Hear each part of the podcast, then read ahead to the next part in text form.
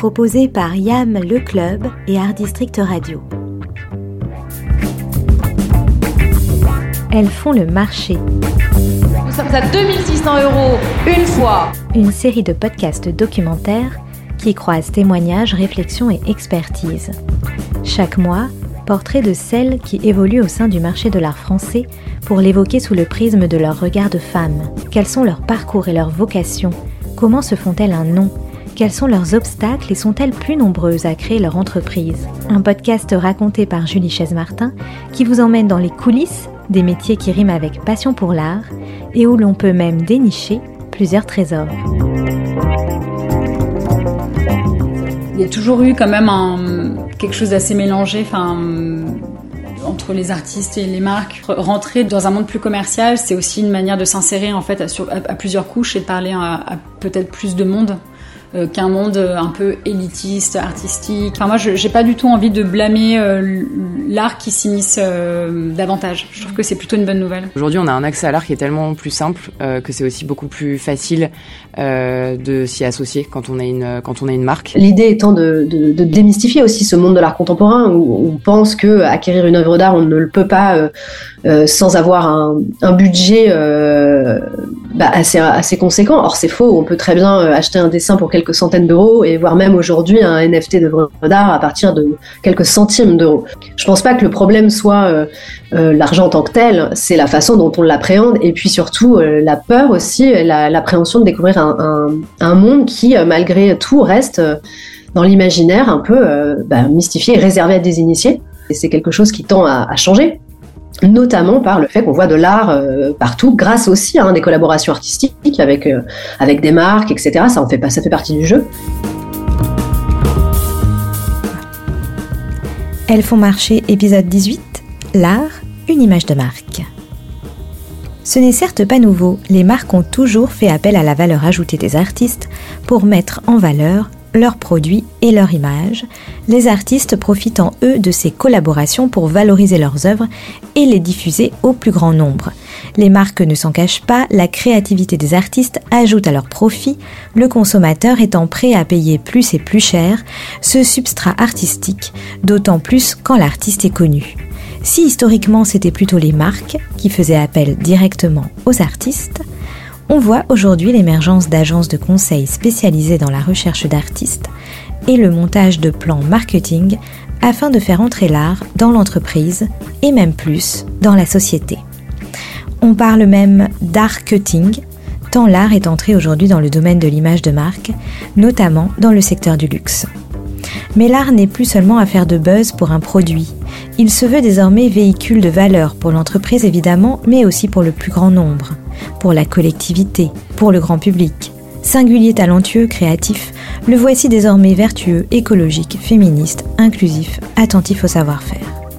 Alors, effet de buzz et effet de mode, ou vision sociétale, voire morale sur le plus long terme Alliance éphémère ou mariage à impact vertueux Trois voix de femmes nous aident dans cet épisode à appréhender ce sujet complexe en poussant la réflexion sur ces mariages de plus en plus recherchés de la part des marques mais aussi des artistes.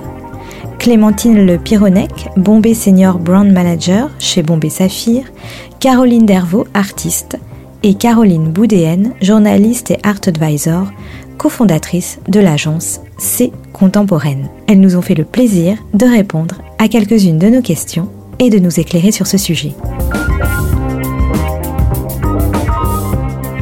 Caroline Dervaux, artiste. Oui, alors mon travail navigue entre euh, plusieurs choses. Euh, il y a le travail sur toile, euh, ensuite, il y a le travail euh, euh, qui va être donc dans la rue, dans l'espace public euh, ou aussi dans l'espace privé. Alors la première fois que j'ai collaboré avec une marque, c'était avec Bombay Saphir, avec l'agence Collab Factory. c'était donc en mai 2019. En premier temps, j'ai customisé, il me semble, c'était 200 ou 300 bouteilles Bombay Saphir. cette customisation de bouteilles avait vocation à être donnée durant durant une soirée où euh, j'ai fait une performance euh, de live art durant euh, quatre jours en collaboration avec mon amie Amandine Le avec qui avec qui je travaille au sein d'un collectif qui s'appelle Wall Street Colors. Peindre dans la rue, c'est c'est plutôt agréable, mais vrai que là dans un espace confiné, c'était un gros challenge, donc ça m'a permis de me sortir un petit peu de ma zone de confort. Et alors sur la collaboration en elle-même, est-ce que c'est la marque qui est venue à toi ou est-ce que c'est toi qui as démarché la marque? Comment ça s'est fait? Alors moi je démarche jamais. Euh, généralement, c'est des marques qui me contactent directement ou souvent, euh, le plus souvent des agences. En fait, euh, je collabore avec pas mal d'agences et c'est plutôt celles-ci qui vont me contacter pour, euh, pour une collaboration. Donc, c'est des intermédiaires en fait? Voilà, ouais. Hmm. Et dans ce cas-là, euh, tu étais satisfaite du contrat? Comment Est-ce que tu avais une liberté de création? Est-ce que la marque voulait vraiment du Caroline Dervaux ou bien elle voulait plus de la du Bombay Saphir et que Caroline Dervaux s'adapte euh, comment comment est le, ratio en fait? Euh, alors moi j'ai beaucoup de chance. Je pense que c'est aussi le, le, monde de l'abstrait où c'est un petit peu peut-être plus dur d'imposer des messages euh, très très clairs et voilà très formatés. Pour le coup, moi j'avais une carte blanche absolue puisque je correspondais aussi à l'univers assez graphique de, de, la marque Bombay Saphir. Euh, c'est une collaboration d'ailleurs qui a continué euh, en 2020 car ils m'ont commandé une, une œuvre euh, que j'ai créée en fait dans leurs anciens locaux qui allait être dans leurs futurs locaux. et là, c'était une, commande qui était assez sympa parce qu'on était plusieurs artistes à créer dans le même lieu. Clémentine Le Pironec Bombay Senior Brand Manager chez Bombay Saphir. Euh, si, euh, si Bombay a été créé euh, il y a plus de 150 ans maintenant, cette bouteille bleue, elle joue un rôle hyper important quand elle arrive sur le marché français en 1987, puisqu'à l'époque, sur le marché du gin, on avait essentiellement des bouteilles vertes, et à cette époque, c'était inconcevable d'avoir une, une, bouteille bleue, et du coup, à ce moment-là, Saphir fait sensation, et c'est là que la marque marque un tournant dans son histoire et qu'elle se différencie de toutes les autres marques de gin. Et quand est venue euh, l'idée de, de, réaliser des collaborations artistiques euh, avec des artistes actuels bah, Finalement, peu de temps après que la bouteille arrive, puisque donc euh, la création c'est 1987 et à partir des années 90, la marque va commencer à créer un concours de design de verre pour réinventer le verre de demain en s'inspirant du coup de la bouteille. Et, euh, et, en fait, la récompense, c'est bah, d'une euh, de euh, pouvoir voir son verre devenir réalité. Et donc, il y a plus de, il y a quelques milliers de designers partout dans le monde, qui soient connus ou, ou pas du tout d'ailleurs, qui participent à ce concours qui aura lieu pendant 18 ans d'affilée. et donc, la récompense, donc c'est bien sûr le verre qui du coup arrive dans les bars, mais c'est aussi une récompense financière pour pouvoir aussi accompagner du coup ces artistes dans leur carrière. Est-ce que la marque réfléchit aussi à des actions d'accompagnement d'artistes ou de mécénat comme le font de plus en plus les marques haut de gamme et de luxe actuellement à travers notamment des fondations d'entreprises, des créations de prix, de bourses et même parfois de, de résidences d'artistes. Oui, tout à fait. Donc ça, c'est un travail qui a été entrepris au début des années 2000 euh, avec la création de la, Fondation Bombay Saphir en 2001, qui avait vraiment pour but de venir euh, bah, célébrer euh, tout ce travail artistique euh, autour de, du coup de l'art contemporain, mais également de venir supporter des artistes, de les aider dans leur carrière euh, et ce qui est intéressant, c'est que c'est pas non seulement euh, des designers comme ça avait pu l'être à l'époque. On a tout un tout un panel euh, de différents arts qui sont représentés du coup dans cette fondation. On a donc le bijoutier Varoski à l'époque. on a donc Tom Dixon qui a été du coup artiste puis jury de ce concours de design de verre. On a aussi donc un architecte donc Ron Arad à l'époque. Et, et, en fait, ça permet de venir aussi bah, montrer toutes les possibilités et tout, toutes, toutes les différentes formes d'art et de venir les célébrer. Plus récemment, on s'est associé du coup à Thomas Heatherwick, qui est un architecte et un designer euh, britannique, et euh, avec qui on s'est associé pour en fait faire la nouvelle et designer la nouvelle distillerie euh, de la marque, donc à Laverstock, qui est dans la campagne britannique, euh, dans un but aussi de, devenir l'une des distilleries les plus éco-responsables euh, du coup sur Terre. Euh, et en fait, il a designé une serre qui est magnifique autour d'une ancienne usine pour en faire aujourd'hui bah, un lieu qui du coup fait venir beaucoup de touristes et qui permet en fait de rentrer vraiment dans l'univers de, de la marque. Caroline Boudéenne, cofondatrice de C Contemporaine.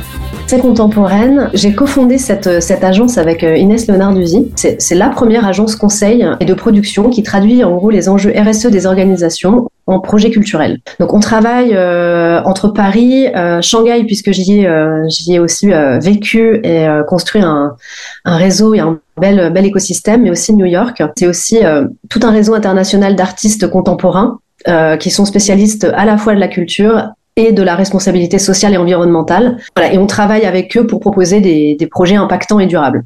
Quand vous dites euh, c'est un réseau avec des artistes spécialistes, euh, voilà, de de la RSE, ça, ça signifie quoi exactement justement? Est-ce que ça signifie que vous avez un choix d'artistes précis, que vous allez plutôt approcher des artistes qui s'intéressent justement à, à ces questions-là, qui sont plus dans un univers de, de réflexion sur justement par exemple l'environnement? Alors euh, nous évidemment avec Inès on connaît on connaît beaucoup d'artistes. Hein. On travaille, euh, on travaille dans l'art contemporain depuis de, de nombreuses années. Euh, et alors, euh, pour ces contemporaines, évidemment, on va, on va, on va travailler avec des artistes euh, qui, qui adressent les grands sujets sociétaux. Nous, on n'a pas d'artistes prédéfinis. On travaille avec euh, beaucoup d'artistes dans plein d'univers différents. Donc voilà, donc nous on travaille plutôt avec des avec des artistes qui ont une qui ont bien sûr un, un rapport euh, fort à l'environnement, à l'écologie. Oui. Quelle a été la motivation finalement de, de créer cette, cette agence? Alors en fait, on s'adresse aux entreprises qui peuvent être aussi évidemment des marques, mais c'est alors il y a des entreprises, des euh, des marques, des organismes publics, des, des acteurs culturels. Euh, enfin, ces entreprises euh, en règle générale, ont des enjeux RSE qui sont euh, d'ordre donc voilà des, donc les enjeux sociétaux comme ça peut être euh, le, le, le climat, l'inégalité homme-femme, la diversité et en règle générale elles ont ces entreprises ont du mal à en parler. Donc nous l'idée chez ces contemporaines c'est de les transformer en contenu artistique et culturel. Voilà, ça c'est la grande euh, idée et c'est le pourquoi on a décidé de, de fonder euh, ces contemporaines sur ce sur ce principe.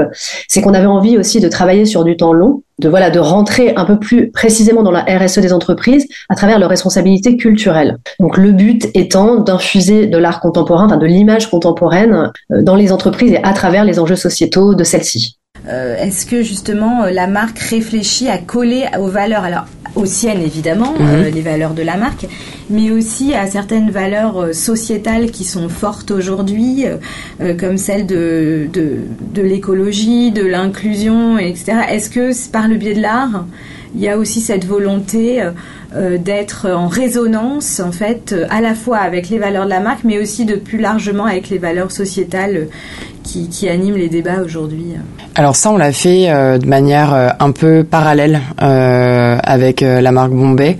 tout à l'heure, on parlait des, des botanicals et, et c'est assez intéressant parce que les botanicals, c'est toutes les herbes aromatiques qui rentrent dans la conception de, de Bombay et c'est ça a une importance majeure puisqu'en fait l'équilibre de ces dernières, donc c'est 10, 10 botanicals, finalement un tel un tel équilibre que ça permet une grosse versatilité. Et à l'époque tous les barman qui travaillent euh, ce produit, donc euh, dans les années 80 quand il arrive, le décrivent euh, comme un canvas pour la créativité, parce qu'en fait, il n'y a pas de prédominance de l'une ou l'autre des herbes aromatiques, et ça permet une multitude de cocktails et de vraiment s'éclater avec avec ce gin toutes ces botanicals sont maintenant euh, enfin certifiées à 100% euh, responsables par EcoCert.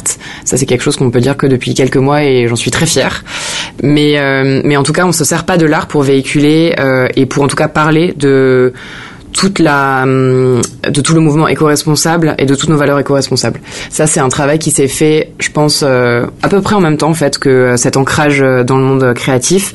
Je pense qu'aujourd'hui en tout cas on en parle plus parce que en effet euh, c'est quelque chose qui résonne plus euh, auprès de nos consommateurs, ce qui n'était pas du tout le cas euh, il y a 30 ans quand la marque la marque s'est lancée. quand on vient nous voir, on nous dit bon bah voilà, moi j'ai envie de faire j'ai envie de faire une collab avec un artiste contemporain, je sais pas lequel, je sais pas où, je sais pas comment. Bon bah nous notre rôle c'est aussi de leur dire ok c'est génial, mais au-delà de, de, vouloir le faire parce que c'est cool ou, ou que ça permet de faire un buzz à un moment, qu'est-ce que vous voulez vraiment, qu'est-ce que vous pensez de l'art contemporain, quel art contemporain, euh, qu'est-ce que ça résonne, euh, qu'est-ce que vous en attendez? Aussi. Quand tu parlais des agences là qui sont ces intermédiaires qui permettent à des artistes de rencontrer des marques, est-ce que tu penses que c'est euh, justement euh, leur rôle est important euh, et il y a depuis quelques années euh, une sorte d'éclosion comme ça de plusieurs agences artistiques qui justement vont sur le terrain, euh, soit de, des collaborations avec des marques, soit de aussi euh, de, de l'intégration euh, de l'art dans l'espace public. Donc ce sont aussi des collaborations, peut-être plus avec des, des parfois des institutions publiques d'ailleurs aussi.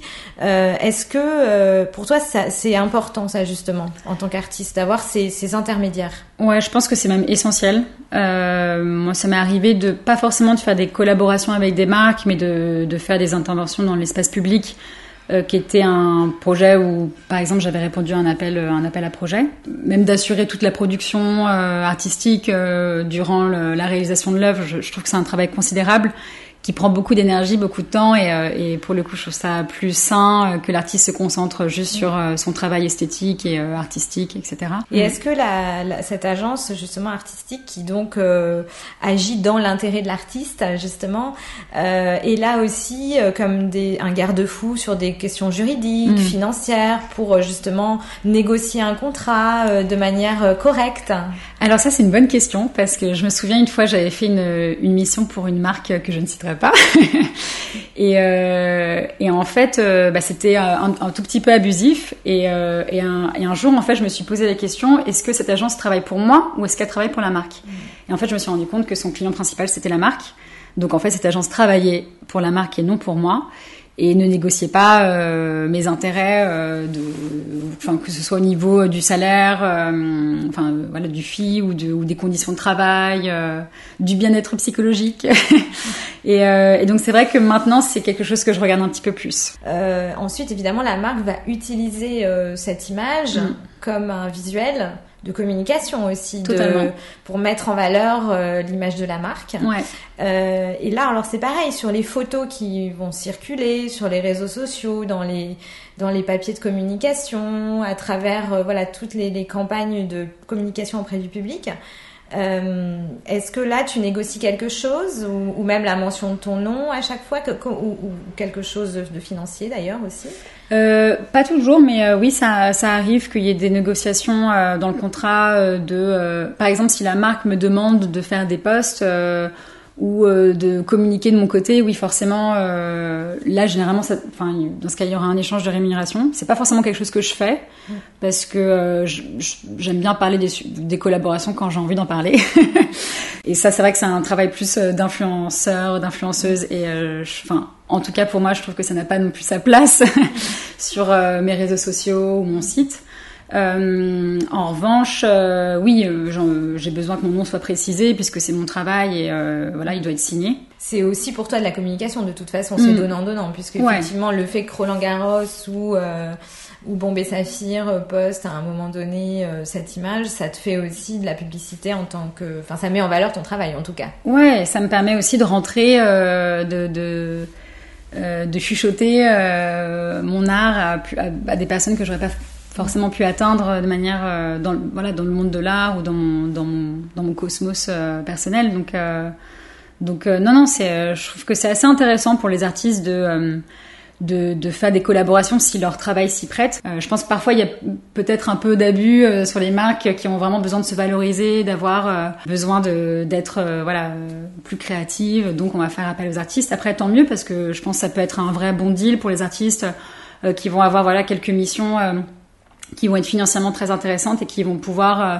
financer des projets euh, perso, euh, d'expo ou qui nécessitent des matériaux très coûteux. Donc, je pense que c'est une bonne balance. Mais... C'est-à-dire que, est-ce que toi, justement, tu continues ta création personnelle à côté de hmm. ces collaborations? Bah, hum, j'ai l'impression que c'est très compliqué d'avoir un juste milieu dans la vie en règle générale. là, c'est vrai que je suis à un moment de ma carrière où je suis extrêmement sollicitée. Euh, donc là, oui, j'ai des, j'ai des projets euh, qui sont euh, des collaborations avec donc des villes, mais euh, pour moi, c'est, c'est vraiment très important. C'est de la commande publique, ça, du coup? La commande publique, mm. ouais. Là, par exemple, je vais faire un mur pour l'ambassade des États-Unis, donc à Saint-Ouen, où je réside et où j'ai mon studio. ça va être un mur de 26 mètres de haut. ça va être extraordinaire. Vraiment très, très important pour moi de pouvoir m'imposer aussi dans l'espace public et d'être visible en fait, dès qu'il y a commande, c'est comme une collaboration, mais après, ça va être, euh, je pense, différent qu'une d'une collaboration, enfin, mm. avec une marque de manière euh, littérale. Oui, c'est-à-dire que je comprends, c'est-à-dire qu'il y a aussi un écueil peut-être pour un artiste à, éviter, c'est de devenir euh, entre entre guillemets le produit de la marque. Ouais. Ça, ça évidemment, dans ces collaborations, je pense que tu fais attention à ça, c'est-à-dire que que tu fais attention à, garder finalement l'ADN quand même de ton art. Totalement. Sans mm. qu'il soit complètement, entre guillemets, euh, perverti par euh, les desiderata des marques en fait. C'est ça, mais généralement je fais des projets qui m'amusent euh, ou qui me permettent aussi d'accéder à à toucher une pratique euh, qui est euh, étrangère à la mienne. Donc, euh, je sais pas, par exemple le textile ou plein, plein d'autres choses. Donc, ça, ça me permet d'avoir accès à un monde que je connais pas forcément. Au final, bah, je vais avoir ma pratique sur toile où là, c'est vraiment la toile blanche totale et, et c'est extraordinaire. Euh, et puis mes collaborations donc avec les marques ou avec les villes ou euh, sur des projets euh, voilà qui sont collaboratifs en collectif. Dans notre envie chez ces contemporaines, notre souhait et ce qu'on ce qu'on essaie de faire, c'est d'être vraiment garante de la consistance d'un d'un contenu, réfléchir, écouter euh, ce que l'entreprise nous raconte sur le sur ses sur ses enjeux euh, sociétaux. Ça c'est votre enjeu à vous. Maintenant, comment on va le traduire au mieux auprès euh, auprès du public, mais aussi auprès de vos collaborateurs, en le faisant fusionner avec un artiste de notre époque et, et comment ça peut nous emmener comme ça sur du long terme dans votre dans votre entreprise, mais aussi voilà votre votre exposition publique. Ça permet de construire des, des projets qui sont pas juste des projets marketing finalement. Oui, c'est ça. Nous, on fait pas de, en fait, euh, on fait pas de marketing. C'est pas de, notre enjeu. Il n'est pas marketing du tout. Euh, c'est vraiment euh, construire un message, construire, construire, comme je disais, du, du, du contenu de, bah, un contenu qui ait du sens, tout simplement. Et justement, éviter l'écueil, comme vous le dites très bien, du, de, juste de la valeur ajoutée, qui du coup serait effectivement strictement marketing. Non, non, là, ça va beaucoup plus loin que ça, puisqu'on on parle quand même de définir ou redéfinir une, identité finalement hein, de marque ou de d'entreprise à travers la culture contemporaine. Et on sent qu'il y a une vraie, euh, une vraie demande dans ces sujets. Alors, de manière plus générale, du coup, est-ce que vous avez l'impression qu'aujourd'hui, euh, justement, les entreprises euh, veulent faire plus appel au culturel, à l'artistique, pour euh, faire passer leur message Est-ce que voilà, est-ce que aussi c'est dans cette cette optique-là que vous vous êtes dit que ces contemporaines pouvaient jouer un rôle d'expertise parce que les entreprises aujourd'hui peut-être sont plus demandeuses qu'il y a quelques années? Ou pas Oui, exactement. Ouais, c'est non, mais complètement parce que bon, euh, ça n'aura, voilà, tout le monde aura aura noté qu'il y a beaucoup plus de de plus en plus de collaboration entre les artistes, les marques et les entreprises. Mais moi, ce que j'avais aussi euh, remarqué, c'était en général, ces collaborations sont très sur le court terme.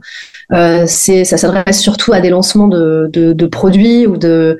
Et euh, nous, ce qu'on avait envie aussi euh, en, en fondant ces contemporaines, c'est de s'adresser aussi, enfin, d'adresser surtout de, du, temps euh, du temps long. L'idée étant de, vraiment de faire infuser euh, la culture contemporaine, les artistes contemporains sur du long terme dans les entreprises, rendre l'art accessible au plus grand nombre. Donc évidemment, on travaille beaucoup avec euh, avec les institutions publiques et mettre de l'art dans la rue ou même dans les dans les espaces ruraux, c'est quelque chose qui nous qui nous tient beaucoup beaucoup à cœur. Si l'essor du jean a eu lieu un peu avant dans certains pays, comme notamment en Espagne ou, ou au UK, en France, ça fait une petite dizaine d'années maintenant que, que ça revient et très récemment donc on voit l'essor aussi du gin and tonic euh, et aujourd'hui c'est important aussi euh, comme je disais tout à l'heure euh, bah, de montrer comment est-ce qu'on consomme ces produits. Et c'est pour ça que notamment l'expérience et du coup les événements à forte valeur artistique sont hyper importants. Et c'est notamment ce qu'on a fait du coup l'année dernière avec le Creative Wall qui avait pour but de rendre accessible l'art à tous. Puisqu'en fait le credo et la croyance de la marque Bombay c'est que donc si elle elle est créative elle veut rendre vraiment accessible l'art à tous et elle veut vraiment parce que la croyance c'est aussi que l'art se trouve partout autour de nous et qu'on n'a pas besoin euh, du coup de payer un billet de un ticket de musée pour avoir accès à l'art. Et donc c'est un peu euh, tout ce qu'a voulu véhiculer la marque euh, l'année dernière quand on a fait ce fameux Creative Wall qui du coup avait donc deux, deux axes, un axe digital où l'objectif c'était de venir créer une toile collaborative, la toile collaborative la plus grande du monde. Bon, je sais pas si on y a réussi. En tout cas, on a réussi à faire une toile d'un kilomètre de long avec des consommateurs. et pour ça, on, on s'est associé à trois artistes qui nous ont en fait euh, créé des petites formes et qui ont commencé en fait à peindre euh, sur cette toile. Et ensuite, euh, on a fait un appel à tous les consommateurs pour venir du coup utiliser ces formes, se les approprier et finalement faire une une enfin une toile d'un kilomètre de long qui du coup avait pour but à la fin de créer une une édition limitée et une étiquette. Et ensuite, donc on a fait un peu le reveal de cette de cette bouteille et de ce travail et aussi de la collaboration avec les artistes dans un événement physique. Donc évidemment là c'est plus du coup plus restreint parce que l'événement était à Paris. Donc forcément tous les consommateurs peuvent pas venir. Euh, mais du coup, c'était l'occasion aussi de montrer le travail de, des artistes avec qui on travaille. Donc, c'était dans une galerie et l'objectif, c'était vraiment d'exposer aussi euh, le travail d'artistes qu'on soutient et auquel on, auquel on croit. Hum, alors, est-ce que c'est aujourd'hui euh, chiffrable ou est-ce que vous avez une notion euh, tangible euh, qui pourrait euh, justement estimer les, retombées en termes d'image, de, réputation de la marque à travers ces collaborations artistiques ou, est-ce que c'est trop tôt? C'est assez tôt pour le dire puisqu'en fait ce travail en France, même si la marque est, est, connue internationalement depuis longtemps, encore une fois l'essor du jean est assez nouveau en France et, et du coup ce travail nous qu'on a fait en en France, il est quand même relativement nouveau. Et toute une, et tout ce travail en fait euh, du coup de bah, d'image et d'ancrage d'un ADN, il met du temps euh, en tout cas à se faire. Euh, donc sur la notoriété, c'est compliqué, mais c'est vrai qu'il n'y a pas d'études particulières marketing qui nous permettent de dire si oui ou non l'art permet de permet de faire plus vendre. mais en tout cas, je dirais qu'il y a de la part des consommateurs une recherche d'authenticité et que c'est potentiellement un moyen qui nous permet de bah, d'être plus proche de ces consommateurs. Alors Caroline euh, Boudin, euh, il faut préciser que vous êtes euh, spécialiste hein, du marché de l'art en Chine. Vous avez d'ailleurs écrit un livre qui est sorti très récemment euh, qui s'appelle Le boom de l'art contemporain en Chine, publié euh, chez l'Aube Édition. Euh, comment vous en êtes venu à, rapidement, en quelques mots, à, vous intéresser à ce marché de l'art en Chine? Première chose, en fait, si je me suis intéressée à l'art contemporain en Chine, c'est tout bêtement parce que je suis partie vivre à Shanghai pendant six ans. en tant que, enfin voilà, là-bas, j'étais journaliste correspondante hein, pour plusieurs titre spécialisé euh, euh, en art contemporain, mais aussi en, culture et en, art de vivre. Tu immergé euh, dans ce dans ce nouveau marché. Enfin, je disais nouveau parce que je le, découvrais moi, et je l'ai découvert aussi notamment parce que il était absolument partout quand j'y ai vécu. C'était tellement flagrant de voir des œuvres des plus grands artistes au milieu des centres commerciaux, des des parcs publics, de la rue, de, de des, des, restaurants. Enfin, c'était assez euh, assez frappant. Euh, ça m'a fait prendre conscience de beaucoup de choses, hein, dans la façon de diffuser l'art, de la façon de l'appréhender, la façon aussi dont l'art avait d'impacter la vie. Euh, clairement, puisque quand j'y, enfin voilà, j'étais à Shanghai entre fin 2015 et fin 2021, c'est vraiment à ce moment-là que le, marché, enfin l'art contemporain a vraiment explosé là-bas, dans le sens où on en voyait partout, et ça remettait aussi, ça redéfinissait également les relations traditionnelles entre un galeriste, l'artiste, le collectionneur euh, euh, également, les réseaux sociaux, la Chine est ultra digitalisée. Enfin, c'était euh, assez fou de voir en fait, je pense avec quelques années d'avance, ce qui est en train de se produire du coup actuellement en, en, Europe ou même aux États-Unis. Mais et voilà, et de m'inspirer aussi de tout ça pour ce que je fais aujourd'hui avec ces contemporaines, bien sûr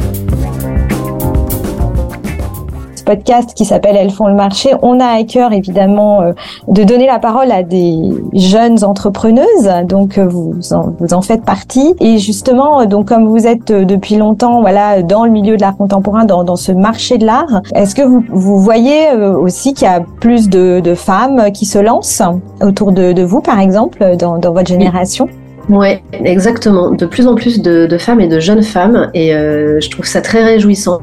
Euh, et c'est en général euh, des nouvelles, des nouvelles formes de structure, et aussi beaucoup d'idées innovantes. Et ça, ça me, oui, ça me réjouit beaucoup, et et je le, vois beaucoup autour de moi. On est engagé donc sur plusieurs sujets évidemment chez ces contemporaines, mais l'émancipation des femmes en règle générale est un de nos gros, de nos sujets qui nous tient vraiment, vraiment, vraiment à cœur.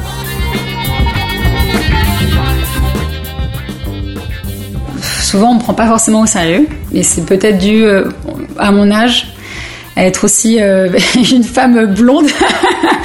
non, non, je, fais une blague, mais euh, souvent j'ai l'impression qu'on me prend pas forcément beaucoup au sérieux. Après, les personnes avec qui je collabore sont extrêmement bienveillantes. en fait, j'ai eu des mauvaises expériences comme tout le monde.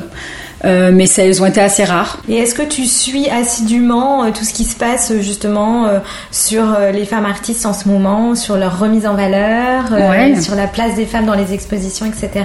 Bah moi, je suis, je suis une grande féministe, donc je, je me nourris que de, ces, que de cette force-là. Euh, qu'elle soit politique dans mes lectures, dans les films, dans la musique. autour de moi, je suis entourée d'artistes femmes extraordinaires. de, de, je collabore avec beaucoup plus de femmes que d'hommes. Donc euh, non, moi je, suis à 100 000% dans la sororité, donc bien évidemment que je, me nourris de tous ces, merveilleux récits et, euh, je trouve qu'il se passe des choses euh, assez formidables en ce moment. 29 ans, Clémentine. Euh, peux-tu nous dire un peu depuis combien de temps tu es dans cette société? Comment tu y es rentrée? Donc je suis rentrée moi quand euh, j'étais en stage, donc euh, ce qu'on appelle un bébé Bacardi, puisque du coup ça fait 5 ans et demi que je suis dans la dans la boîte et je suis rentrée donc en, marketing également. J'ai pas eu de frein spécialement à l'embauche, euh, c'était assez facile de trouver un stage et derrière en fait ça s'est enchaîné sur un CDD puis un CDI, donc ça s'est fait assez naturellement. Euh, mais ce qui m'a beaucoup euh, étonné, mais positivement étonné quand je suis arrivée, c'est que j'étais sur du coup une catégorie qui était différente. J'étais sur les whisky, un peu ce monde poussiéreux, fait d'hommes et de canapés capitonnés avec des cigares, si on tire le trait. C'est un peu l'image qu'on peut avoir, en effet. Exactement. et au final, j'ai, je suis arrivée dans un monde où en fait on essaie de, enfin dans, dans, dans cette boîte ou sur sur des marques, on essaie de dépoussiérer tout ça. Et ce qui m'a marqué, c'est que en fait la place de la femme, en tout cas dans ces sur ces marques sur lesquelles je travaillais était hyper forte. Donc euh, moi déjà j'étais une femme, je travaillais sur les whisky. Euh, notre ambassadrice c'était une femme et la master distiller c'était aussi une femme. Et donc la personne qui fait nos whisky c'était une femme, elle s'appelle Stephanie McLeod. Elle est très reconnue dans le milieu. Et il s'avère que sur euh, du coup le gin c'est aussi une femme qui s'appelle du coup Anne Brock qui du coup travaille donc sur bah, l'élaboration de chacun de nos jeans. Et ça je trouve ça génial parce que ça permet de casser aussi les codes. Ça montre que la, la, les femmes bah, sont aussi associé à l'univers des spiritueux. Et ça, ça m'a vraiment positivement euh, étonné. Et aujourd'hui, je pense que ce monde qui était très masculin, il est en train de changer. Euh, on a de plus en plus de femmes aussi euh, chez Bacardi qui sont commerciales, ce qui à un moment n'était pas du tout le cas. et donc l'entreprise, elle a aussi pour vocation de pousser ces femmes aussi, donc non seulement à, enfin, une, parité dans les effectifs, mais également elle a un gros travail qui est fait sur bah, pousser ces femmes à des postes du coup beaucoup plus beaucoup plus haut dans la hiérarchie euh, du coup de l'entreprise. Et ça c'est tout le travail qui a été entrepris depuis euh, je dirais 10-20 ans on avait une euh, du coup une, une, DG qui était très euh, très euh, enfin pionnière de ces questions et de cette inclusion des femmes qui a du coup créé Women in Leadership qui du coup a donné accès après à un programme d'inclusion qui était qui englobait d'autres sujets notamment le handicap la géographie les générations. Et aujourd'hui on a un programme qui s'appelle Belonging qui est international puisqu'en fait il y a eu vraiment une initiation de la France donc chez Bacardi qui est maintenant du coup un programme global qui s'appelle donc Belonging et qui englobe euh, différents piliers, euh, donc euh, le genre, mais également du coup l'inclusion des personnes LGBT, qui est un sujet qui est vraiment particulier dans les entreprises en tout cas, et que j'ai la chance du coup de l'idée avec une équipe de 5-6 personnes collectionneuses également. Hein. Ça, c'est aussi de nos gros sujets. Euh, euh, comment dire, de, de, de, guider quand on le peut ou de, donner envie, en tout cas, aux, femmes de s'intéresser à, la, l'acquisition d'œuvres d'art pour qu'elles puissent se constituer, euh, bah, donc de, de, se faire une, collection, mais non plus un, un, patrimoine, mais un matrimoine, ce qui est très important dans les valeurs de transmission. Et, et que ça rejoint d'autres sujets également sur l'émancipation des femmes, la façon de gérer l'argent, de la dépenser, de l'épargner, etc.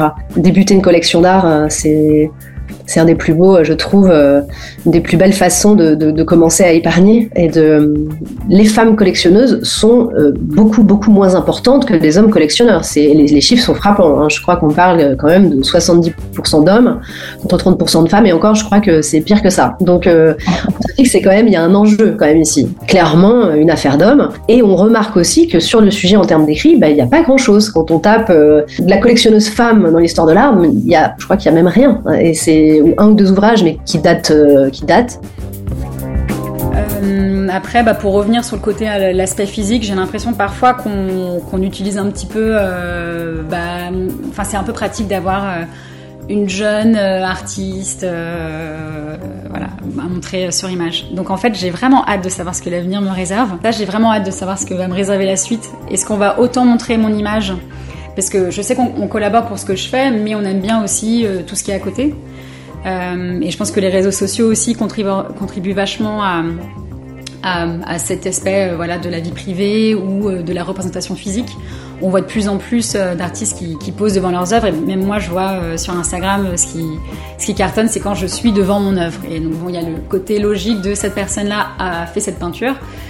Mais voilà, on a besoin de voir les gens tout le temps, tout le temps. Et j'espère qu'on me montrera autant quand j'aurai, quand j'aurai 60 ans. Alors je précise qu'on est entouré de bouteilles. Oui. Et peut-être qu'on va goûter euh, quelque chose après euh, l'interview.